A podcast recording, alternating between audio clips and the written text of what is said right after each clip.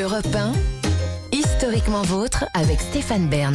Tous les jours, vous le savez, historiquement vôtre vous raconte l'histoire sans se la raconter avec Jean-Luc Lemoine qui vient tout juste de mettre le point d'interrogation final à son quiz à suivre, Jean-Luc. Exactement. Est-ce que vous aimez Serge Lama tous les deux? Ah, moi j'adore, vraiment. Vous l'aimez? Alors je vous fais plaisir, écoutez ça.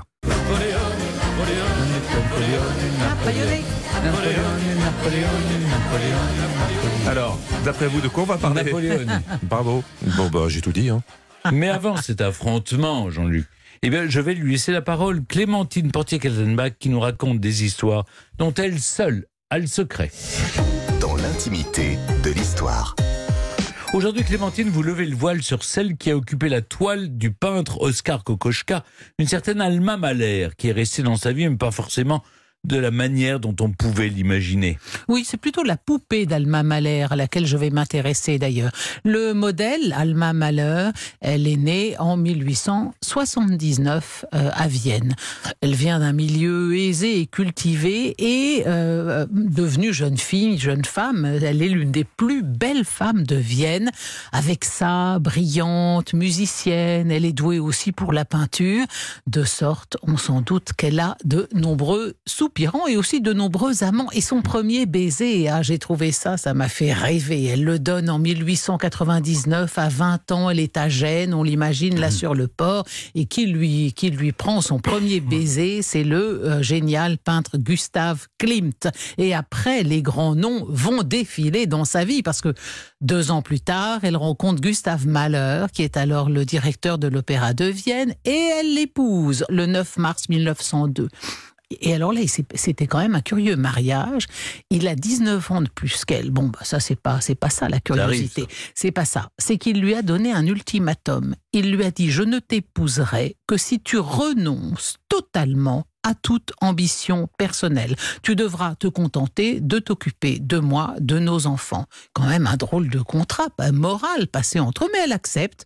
Elle accepte. Le problème, c'est que quand on accepte de, de, renoncer à son talent, de renoncer à ce qu'on aime, en l'occurrence la peinture et surtout la musique, parce qu'elle deviendra par la suite une, une très bonne compositrice, eh bien, c'est évidemment générateur de frustration dans le mariage. Puis on finit par en vouloir à celui qui exige ça de vous. Et ça, et ça ne va pas louper. Elle va chercher des satisfactions en dehors de, de son foyer et elle noue une idylle encore avec un, un- un homme très brillant, l'architecte Walter Gropius. Mort de Mahler en 1911. Elle, est, à ce moment-là, encore avec Walter Gropius quelques temps, puis avec un biologiste pendant un peu- à peu près un an. Et voilà, en 1912, qu'elle rencontre le peintre et écrivain Oscar Kokoschka.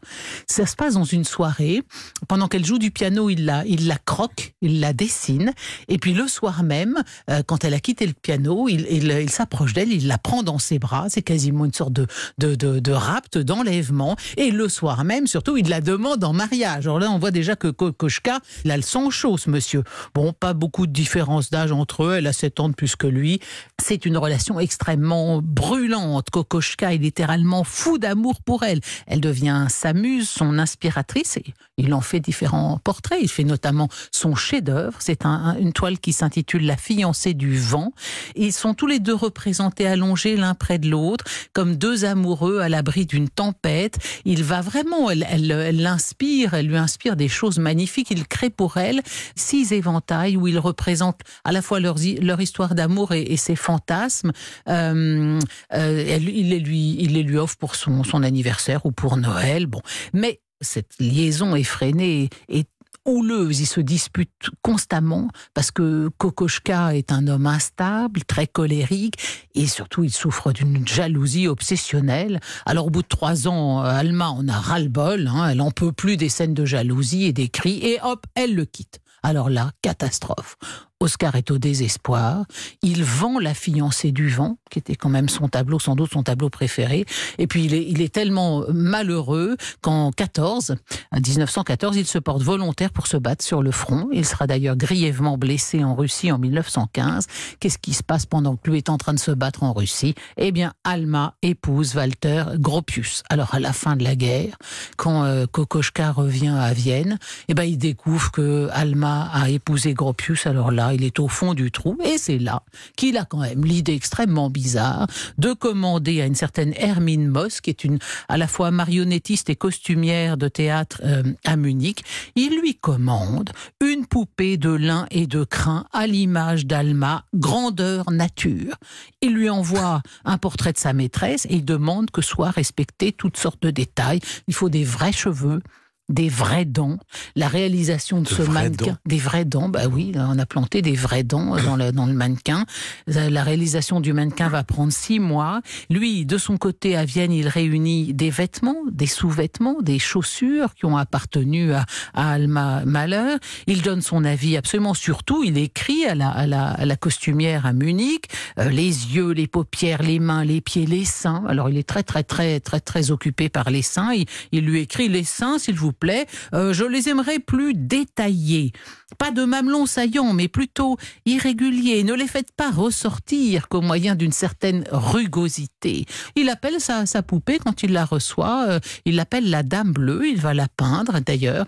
Et comme, le- comme il est quand même un petit peu borderline, vous l'avez Ah compris, oui, Kokoschka, c'est- un homme c'est Un homme d'excès. Alors, il, il vit avec cette, cette poupée. Il reçoit souvent ses visiteurs. Lui, alors, il recevait ses visiteurs. Très souvent, il était habillé dans une sorte de nuisette rouge qui avait appa- appartenu à, Alma Mahler. Donc, vous imaginez, vous sonniez à sa porte, vous voyez débouler ce, très bel homme, d'ailleurs, en nuisette rouge. Mais avec sa dame en bleu, son mannequin, eh bien, il l'emmène se promener en calèche. Il l'invite à l'opéra.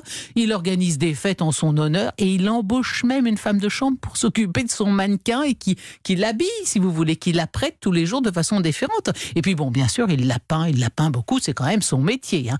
Et puis forcément, on l'imagine, cette poupée ne peut être que décevante, c'est pas la vraie, elle est un petit peu inerte, cette, cette dame. Alors il s'en lasse et il écrit, après l'avoir dessinée et peinte encore et encore, j'ai décidé de m'en débarrasser. J'étais à présent guéri de ma passion, j'ai donc donné une grande soirée champagne avec musique de chambre, au cours de laquelle ma femme de chambre, Hulda, a présenté la poupée dans ses plus beaux atours pour la dernière fois. Quand l'aube s'est levée, j'étais assez ivre comme tout le monde, je l'ai décapité dans le jardin et j'ai cassé une bouteille de vin rouge sur sa tête.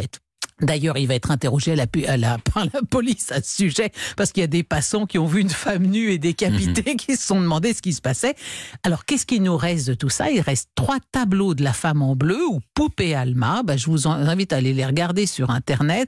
Et quand vous verrez le modèle, bah, vous comprendrez le désarroi du peintre, car la, la poupée est quand même loin, loin, loin d'égaler le modèle Alma Mater. Merci beaucoup Clémentine. Et maintenant, c'est le moment de l'émission, vous le savez, eh bien je ne contrôle plus rien. C'est Jean-Luc qui prend la main pour le quiz Burn to be Alive.